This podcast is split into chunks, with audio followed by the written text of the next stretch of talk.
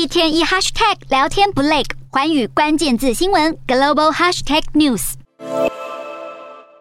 自从字母 Z 出现在侵略乌克兰的俄罗斯战车以及军服上之后，是引发全球争议。而从二零二零年开始营运的日本廉价航空 Zip Air 公司，碰巧就是以字母 Z 来作为标志。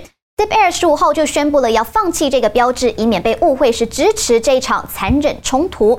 乌俄开战以来，字母 Z 就出现在了俄罗斯的汽车、衣服以及网络上，也成为支持入侵乌克兰的标志。为了避免争端，Zip Air 就决定要放弃 Z 标志，而公司也将以绿色、黑色和白色的几何图案作为公司的新标志。预计从十八号开始会取代目前在飞机尾翼上的黑色 Z 字标志。